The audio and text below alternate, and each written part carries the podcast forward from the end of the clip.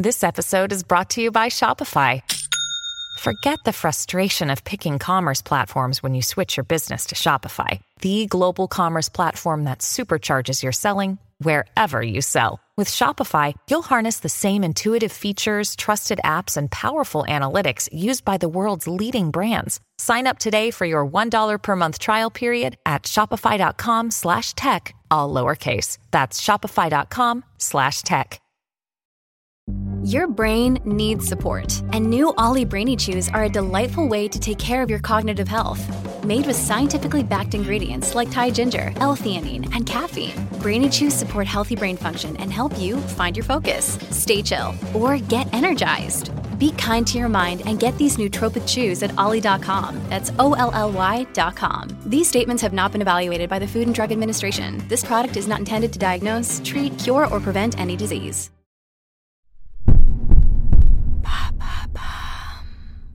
Comment les applis de rencontre ont-elles investi le marché de l'amitié? Merci d'avoir posé la question. Le 30 juillet, on célèbre chaque année la journée mondiale de l'amitié, une façon de rappeler l'importance de ce sentiment fort qui nous accompagne durant toute notre vie. Source de bonheur, il peut aussi dans certains cas s'avérer néfaste. Alors maintenant, vous savez, vous propose tout au long de la semaine des sujets divers liés à cette thématique. Bonne écoute Selon la dernière enquête IFOP de janvier 2022 sur le sentiment de solitude des Français, une personne sur cinq est confrontée à la solitude chronique. Nous sommes de plus en plus connectés et pourtant de plus en plus seuls. Dans un contexte social aussi compliqué, pas étonnant que le marché de l'amitié ait lui aussi été investi par les applications de rencontres. Après le succès des applis destinées aux célibataires en quête de relations sexuelles ou amoureuses, les plateformes se sont évidemment mises à se décliner sur le ton de l'amitié. Lesquelles, par exemple? La première à ouvrir la voie, c'est Meetup. Créé il y a 20 ans déjà, le fonctionnement de l'appli repose sur le partage de centres d'intérêt pour créer des connexions entre les utilisateurs. Vous êtes passionné de rando ou d'escalade, il y a aujourd'hui 58 millions d'utilisateurs dans 193 pays à qui vous pouvez proposer d'aller marcher ou grimper.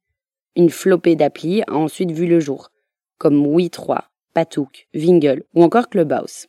Et comment fonctionnent-elles La plupart d'entre elles fonctionnent comme Tinder.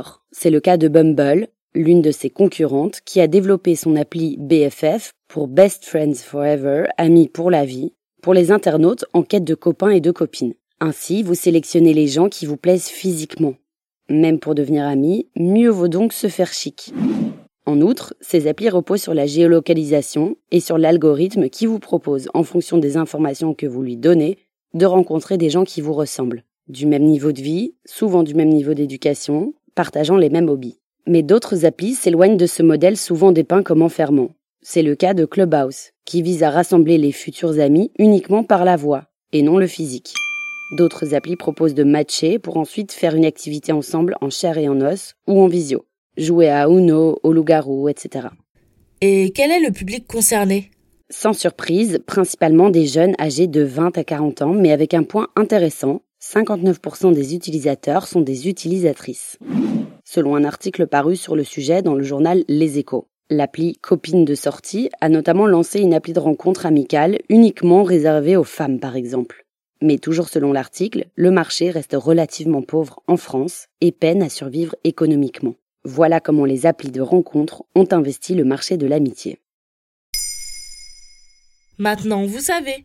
Un épisode écrit et réalisé par Johanna Cincinnatis. Ce podcast est disponible sur toutes les plateformes audio et pour l'écouter sans publicité, rendez-vous sur la chaîne Bababam Plus d'Apple Podcast.